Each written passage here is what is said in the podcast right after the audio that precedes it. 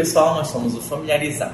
É, familiarizar vai ser um lugar onde você vai ver que a vida pode ser simples ou descomplicada. Um ambiente online onde nós iremos orientar e responder diversas dúvidas e questões que irão ajudar você a cuidar da sua família da melhor forma. Eu sou Leonardo, médico cirurgião geral, endoscopista, marido da Saline, pai da Isabela e do Calil. Eu sou a Saline, sou cirurgiã pediátrica, casada com Leonardo, mãe da Isabela e do Calil. Eu sou a Natália, especialista em clínica médica, atuante na área de hepatologia, casada com Henrique e mãe de pet. Sou Henrique, médico psiquiatra, é, casado com a Natália e pai de pet. Eu acho que foi a primeira vez que ele assumiu isso. Eu não sei que papel, gente. Familiarizar é inclusivo. Familiarizar é para todas as famílias. Todos os tipos de família. Hoje nós vamos falar sobre o, o que a pandemia trouxe de problemas para todos nós. É, acho que o início seria o que mais que todo mundo sofreu mais foi a questão do, do aumento de peso e sedentarismo, né? Eu estava vendo um artigo que saiu em março é, que falou que nos Estados Unidos eles ficaram, fizeram uma pesquisa e que em cada 10 dias cada pessoa engordava 200 gramas. Isso Nossa. é muito preocupante, porque geralmente a pessoa vai estar sedentária, não vai estar praticando exercício físico e esse vai ser tudo um acúmulo de gordura, né? Provavelmente não seja um acúmulo de massa magra. É, eu pessoalmente engordei muito na questão do, durante a pandemia. E vocês? Eu acho que a gente tem que falar sobre o que aconteceu né, em cada casa, em cada lar. Ou você trabalhava muito, se você estava envolvido diretamente em trabalho da pandemia, ou você ficava muito no home office. E acaba que a gente não está acostumado a trabalhar em home office, acaba comendo mais, aumenta a ansiedade, aquela disponibilidade de comida o tempo inteiro, a ansiedade com a pandemia. Até o fato de você não poder mais se exercitar, quantas pessoas tiveram que parar de se exercitar porque não tinham como, né? Isso acaba prejudicando todo o processo. É, aqui, aqui em Belém, eu acho que a pandemia começou logo depois do aniversário da Bela, lembra? Uhum. O aniversário da Bela foi no sábado, na segunda-feira decretaram o primeiro lockdown. E eu lembro que eu estava grávida, mas eu ainda trabalhei até dia 1 de maio, que foi quando eu parei. E foi parte pior da pandemia aqui em Belém, né? Então, assim, essa questão de ganho de peso, o meu, até onde eu ganhei, era aceitável, né? Agora foi bem diferente, porque na, na gravidez da Isabela eu trabalhei até duas semanas antes de parir e do Calil não, eu tive que parar dia 1 de maio. Ele só foi nascer dia 17 de junho. Um mês e meio. Um mês e meio antes. E eu era a cozinheira de doces em casa. Então eu tinha bolo toda semana, tinha cookies. A gente já sabe porque o Leonardo engordou. É, aí eu fazia brownie, eu fazia tudo. Todo mês de aniversário. Os meses, não, ainda tiveram os meses aniversários depois que ele nasceu, né? E assim, em março, foi quando teve o primeiro lockdown, apesar de eu ainda continuar trabalhando, o pilates que eu fazia de preparação, eu parei, parou tudo, né? Inclusive a, a moça, a moça teve que fechar o, o, o, estúdio dela porque não deu conta mais de. Todo mundo parou, né? É muito difícil, né? Quantas coisas fecharam, academias que fecharam, nós tivemos que nos reformular em como se exercitar até a gente descobrir uma nova forma de se Vocês exercitar. se exercitaram? Sim. Tipo, sim. no início, início? Eu só não me exercitei na época que a gente pegou Covid. Eu lembro que eu peguei. Foi bem marcante. Eu peguei Covid dia 16 de abril. Eu tava morrendo de medo. Né? Foi bem no início. Eu tava morrendo de medo de pegar Covid. Fiquei meio paranoica. Quem me surtou na pandemia uma, duas vezes. Eu tirei a primeira pedra. Eu lembro que eu comprei aqui em casa.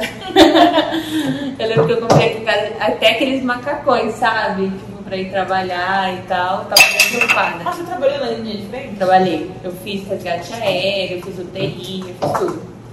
Deu aquele sentimento, né? De eu preciso trabalhar, preciso fazer minha parte. Acabou que eu fui. E aí eu, 16 de abril, eu peguei Covid. E aí, eu, esse tempo do Covid eu fiquei afastada, uns 14, 15 dias. E Teve uma época que teve lockdown, não sei se vocês lembram, que não, só eram atividades essenciais que podia tramitar na rua. Sim. Então o, o personal nem aqui em casa ele poderia ter. E aí acabou que a academia estava fechada, não tinha personal, a gente não tinha peso. Ficou sem ter o que fazer. Nem no condomínio a gente poderia andar. Você lembra? É, não podia Nem no condomínio podia Teve andar. que não podia nem andar no condomínio, nem fazer caminhada. Meio O meio nosso, desnecessário. o nosso prédio teve uma época que não podia descer. Então, é, a Isabela ficou. Foi, foi trash. Né? A Isabela chorava. A Isabela chorava que queria descer, que queria dar uma volta. E a gente pegava e ia dar volta de carro. Mas estava naquele negócio, né? Que não podia andar. Mas a gente ia, dava uma volta no quarteirão, abria. Ela ia olhando na janela, que era pra amenizar, porque ela tava com três anos. Ela tinha acabado de fazer quatro, três. Ela tinha acabado de fazer três. E ela ficou meio surtadinha, coitada. Levar ela pro hospital pra ser examinada. Só pra ela sair um pouco. Eu acho que o problema inicial foi porque achou que ia ser, não ia ser uma doença assim, né? Que ah, é, foi feito o lockdown, acho que daqui a um mês já tá tudo ok. Né? Ah, e o negócio achou, foi né? e o negócio foi perdurando, perdurando, perdurando. E aí teve que ficar trancado em casa, aí todo mundo ansioso nesse negócio. E a tecnologia é uma coisa muito boa, né? Mas. E e o iFood é muito conveniente, né? Nossa, a gente gastou muito dinheiro com o iFood. E era comida direto, direto. Só pedia, pedia, pedia. Comia, comia, comia. Era todo dia Coca-Cola. O dia que a gente tomava Coca-Cola, a gente falava assim: Nossa, tá faltando Coca-Cola, né? A gente, a gente, a gente é. entra num sistema de compensação muito grande, né? É. Se Vocês têm essa impressão. Sim. É, é algo que virou tema aqui em casa de. Às vezes a gente trabalha, trabalha, trabalha, e aí você acha que você tem direito de se compensar e se compensa com comida, né? E Leonardo, é, sabe o que eu fico curiosa? Porque assim, é, você tem sido marcante pra gente nas redes sociais essa tua mudança, né? Qual foi o start, o time dessa mudança? Nossa, não, tava muito ruim, né? Tava muito pesado, muito grande e tava sem fôlego já pra fazer as coisas quase, entendeu? Tinha que ficar o Calil, o Calil é pesado, ele é grandão, pesado, então ele pesa muito. E eu ficava com ele no colo já e aí me banhava em suor, já não tinha tanto fôlego, já subia uma escada, ia, ia andando para um canto já ficava muito cansado. Aí eu falei assim, não, vou, vou tentar reduzir esse peso aí, começar a fazer uma atividade física, né? Aí comecei a me exercitar, comecei a comer melhor, tipo, já te fiz inúmeras dietas já. Aí, tipo, eu acho que o que, o que fechou o, o pensamento mesmo foi quando eu cheguei, eu falei, sempre vi o pessoal jogando tênis lá no, lá no prédio, e aí o professor de tênis entrei em contato com ele, fui fazer uma aula, aí falei que tava perdendo peso, né? Emagrecendo. Aí ele pegou e falou assim, cara, tu já viu, tu já percebeu, é, tem tanto pai aí, é, grande, né, muito obeso, que não consegue nem brincar com seu filho. Aí Sim. eu falei, putz, não sou eu? eles têm muita energia, né? E aí eu falei, é verdade. Verdade, Aí, né? O pessoal já tá doente. Aí eu, aí eu falei, aí ele falou assim, eu já participei de, de gincana de escola da- do meu filho, e aí quando tinha gincana dos pais assim, que tinha que fazer uma corrida, ver quem chegava primeiro, pular saco, tudo. Aí o cara não conseguia quase completar Eu a sempre prova. ganhava, eu sempre E aí o que mais marcou foi quando ele falou assim, cara, o teu filho, ele te acha o herói. Agora já pensou, o, teu, o herói dele não conseguir completar uma prova? de corrida de saco. Aí eu, vou falei- dizer que. Eu vou dizer que. Aí eu falei, realmente, né? Difícil isso, né? Eu vou dizer que a Isabela, ela comparava muito. Na pandemia a gente ficou, né, todo mundo junto, então a gente assistia desenho com a Isabela. E ela gostava muito da Peppa Pig. E ela dizia que o Leonardo era o Papai Pig. E ela pulava na barriga do ela tirou Leonardo, isso? como a Peppa pulava no... no... Meu pai dela, no papai. dela. Pai, E, Ela falava assim, eu quero pular na sua barriga. Aí, nossa, era e assim, eu, eu fico muito Não. na minha cabeça o início do, do- da mudança do Leonardo. Tem um episódio na Peppa Pig que sempre quebra o telhado da escola deles e eles têm que ganhar dinheiro pra refazer o telhado. E aí era Papai Pig tinha que correr até o alto da montanha. Quase o Papai Pig morre. Era o Leonardo no início da vida fit. Leonardo subindo a escada quando o elevador não funcionava. Deus se livre, se o elevador não funcionar, ninguém sai de casa. E olha que a gente mora no equivalente ao quinto andar. É, Ah, mas é muito legal, assim. Eu acho super legal acompanhar, né? Estimula a gente também. Não, e a Isabela, depois que o Leonardo começou com isso, disse: Papai, você vai ficar com a barriga tanquinho, tá? Aí eu chego pra. Igual aí pra eu, eu, pra One Raymond. Agora, da onde ela viu uma barriga tanquinho, é onde ela sabe o que é, É. uma barriga tanquinho. Assistindo. Peixa Pig, no dia que ela tirou isso. aí eu chego assim, né? Aí ela, deixa eu ver seu braço. Aí ela pega, eu faço assim, aí ela aperta. Ela, hum, tá ficando forte.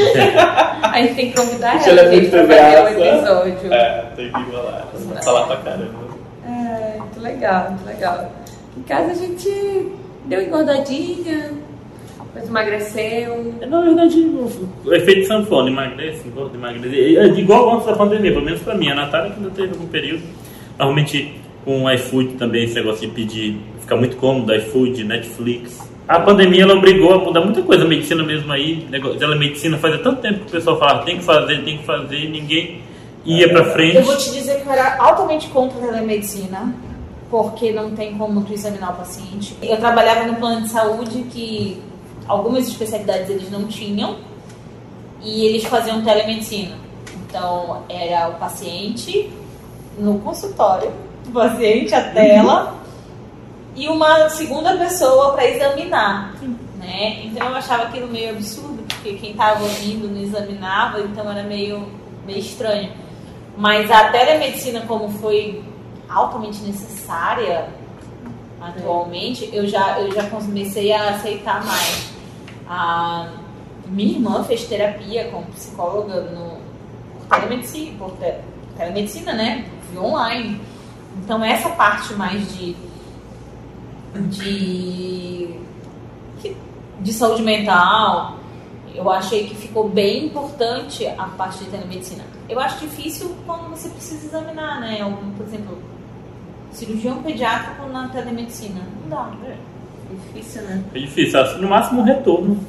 Um vezes. retorno, apresentação de exame, tudo bem. Vamos marcar a cirurgia. Vamos marcar a cirurgia, a gente faz telemedicina. É. Eu acho que evoluiu no mínimo uns 10 anos aí. Ai, Com essa pandemia evoluiu muita coisa. evoluiu bastante. Tecnologia, né? Empurrou, É. assim, obrigou mesmo. Foi, Eu acho que evoluiu muita a coisa evoluir, né? de, de, de Informática. informática, né, Entendi. tecnológica, mas o que eu achei uma parte legal, que evoluiu e que até é, vai bem puxa mais para a parte mais saudável, foram os mercados locais, né?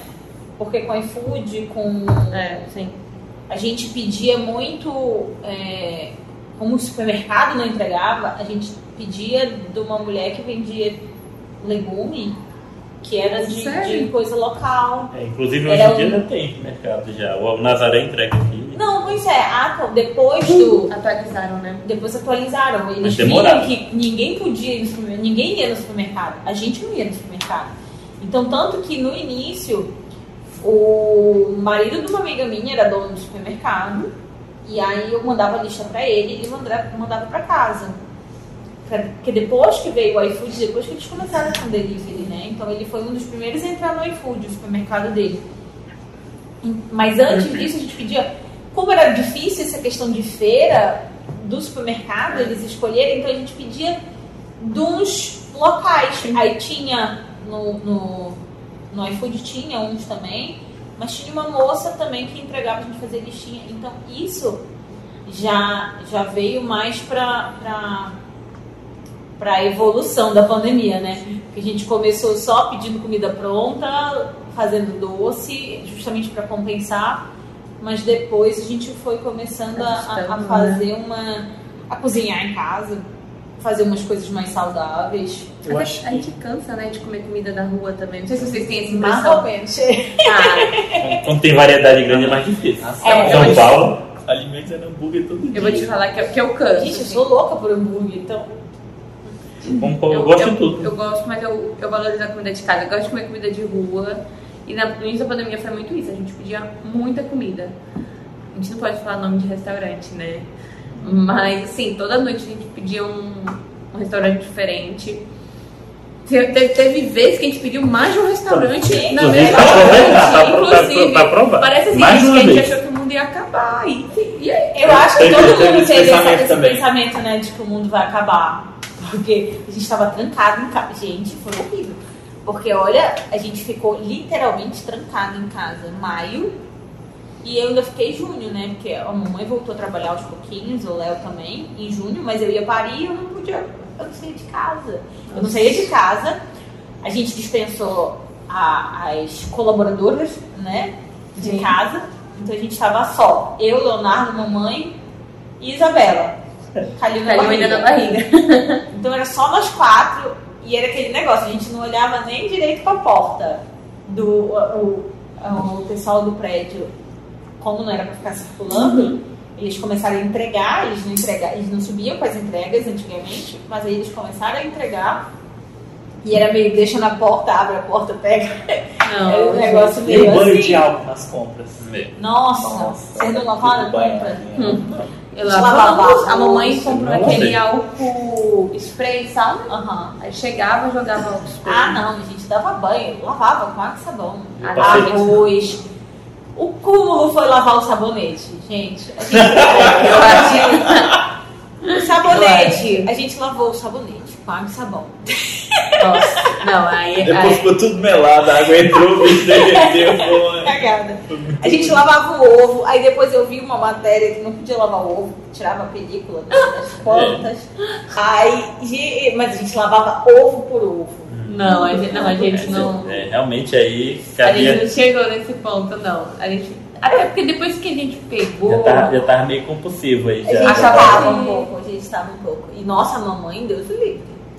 É, eu acho que teve, tiveram duas fases, né? A primeira é essa de, de exageros, né? Todo mundo começou a comer muito para compensar, parou de fazer atividade física, ganhou peso. A, a segunda fase, né, que pessoa, as pessoas se conscientizaram que era necessário e aí eu acho que o, a questão do mercado fitness precisa muito, né? Sim. As pessoas começaram a emagrecer e se exercitar mais, né? A alimentação Mas, melhorou também. Alimentação o que melhorou. ajudou também... O fast food diminuiu, né? querendo não.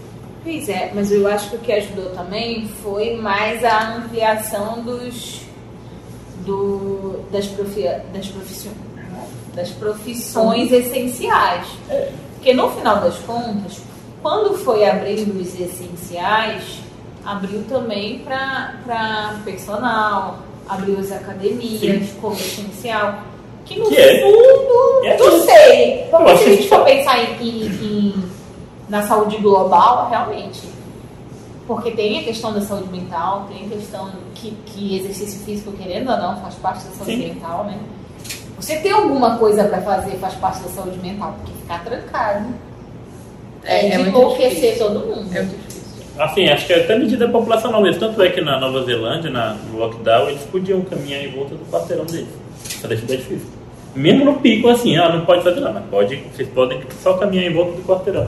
Para aliviar, porque alivia, né? É que nem, é que nem sabem, às vezes, muita coisa que o pessoal fez tinha umas orientações malucas, tipo lavar ovo, assim, de, de coisa. é, é muito uma forma de aliviar, né? É o, normalmente o toque, né? O transtorno obsessivo compulsivo. Na verdade é um transtorno que é o, o, extremo, né? Mas a gente tem obsessões e compulsões, né? A obsessão é aquele pensamento que causa um desconforto, tipo assim, ah, tá infectado, eu vou pegar doença. E, eu, e, a compulsão é o comportamento que leva a um alívio.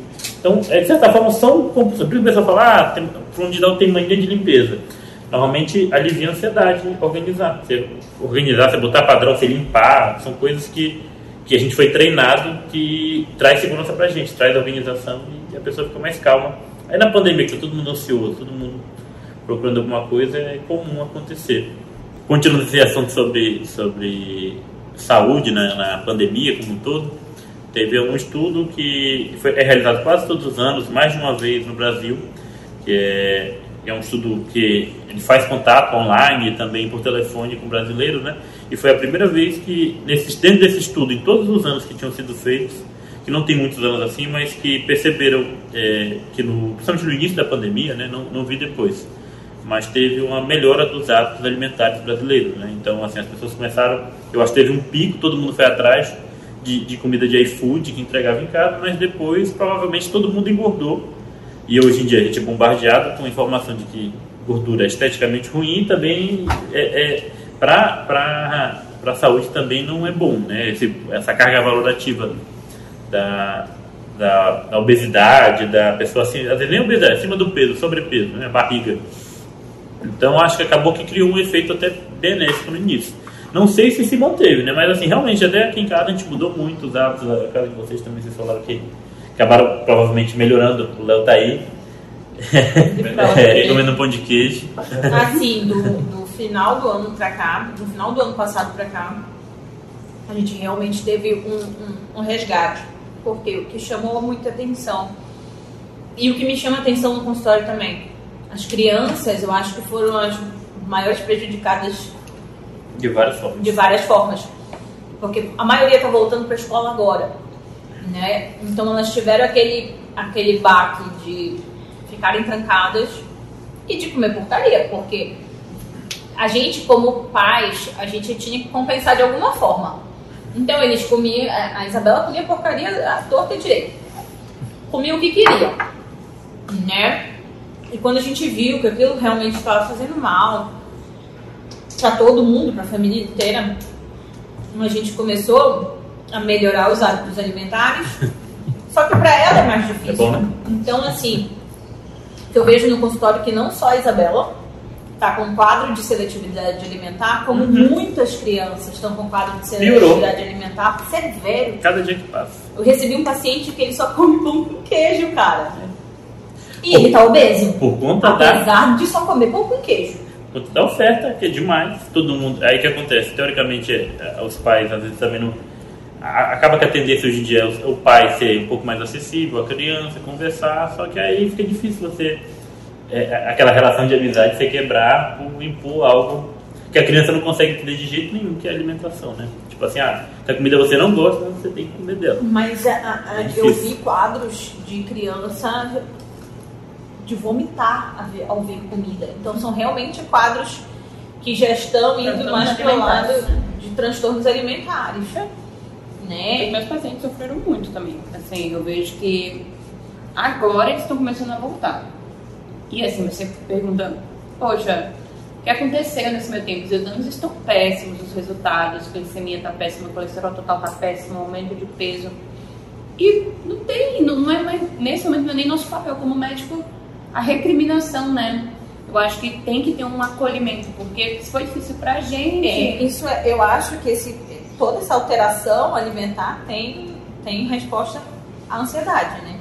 Uhum. Ansiedade que todos ficaram, adulto, todo criança, mundo. todo mundo teve um, um, um, grau de ansiedade imenso, de incerteza, né? É, a, gente, a gente sabe que a previsibilidade da segurança. Então a gente entrou num cenário que não tinha previsibilidade nenhuma. Nenhuma. Né? Então, ficou todo mundo muito ansioso e a comida, querendo não, é compensação é refúgio, de, né? É refúgio, refúgio, é conforto. É conforto. Em muitos casos é conforto. E agora a gente tem que correr atrás para tudo. Tem ela atrás alguns neurotransmissores prazerosos, né? Porque antigamente a comida era escassa. Então as pessoas tinham que dar muito prazer para as pessoas irem atrás para não morrerem de, de, de fome. fome. E às vezes tinha que ser antes, né?